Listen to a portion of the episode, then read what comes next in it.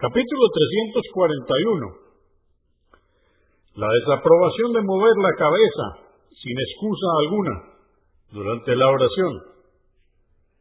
Hadís 1755. Aisha, que Alá esté complacido con ella, dijo, le pregunté al mensajero de Alá, la paz de Dios con él, sobre mover la cabeza durante la oración y me dijo, es un hurto que hace el demonio en la concentración de la oración del siervo. Al-Bukhari, volumen 2, número 194.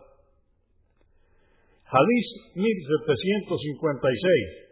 Narró Anás, que Alá esté complacido con él, que el mensajero de Alá, la paz de Dios con él, dijo, cuidado con mover demasiado la cabeza en la oración, ya que induce a la perdición, pero si no hay más remedio, hacerlo en la oración voluntaria, no en la oración obligatoria.